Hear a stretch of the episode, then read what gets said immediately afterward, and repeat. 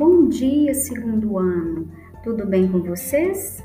Hoje nós vamos falar sobre trabalho em tempos diferentes. Muitas mudanças ocorreram desde que seus avós e seus pais eram crianças. Antigamente, o leite era entregue em garrafas de vidro na porta das casas. O entregador, chamado de leiteiro, deixava as garrafas cheias do produto e recolhia as vazias. Decorrer do tempo, as pessoas passaram a comprar leite em mercados e as garrafas de vidro foram substituídas por pacotes de leite e por outros tipos de embalagens. Antigamente, as máquinas de fotografias eram grandes e ficavam nas praças, e só os fotógrafos tinham acesso a elas. Hoje em dia, podemos ir em um estúdio fotográfico ou mesmo fotografar em uma câmera de celular. Viram que, com o passar do tempo, as formas de como as pessoas trabalhavam foram modificando?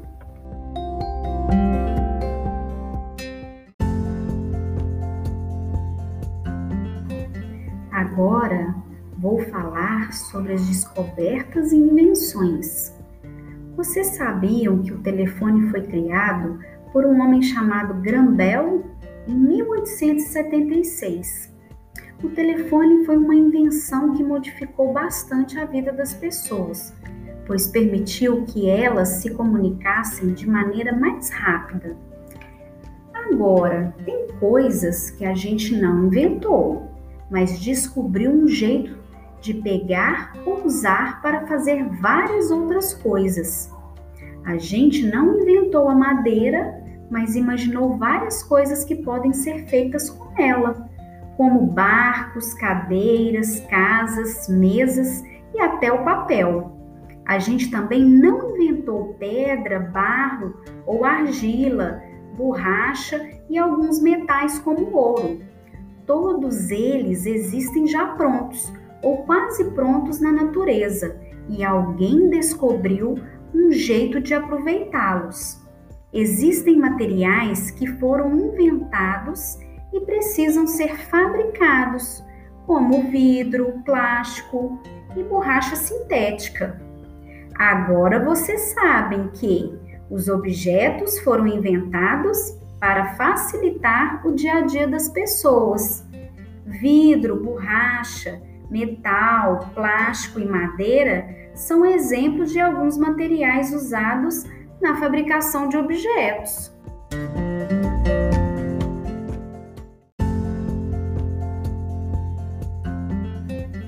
Agora vamos viajar na leitura de um trecho do texto de Drauzio Varela, Memória e História, nas ruas do Brás, em São Paulo, onde o texto cita características de um modo de vida de um tempo que já passou.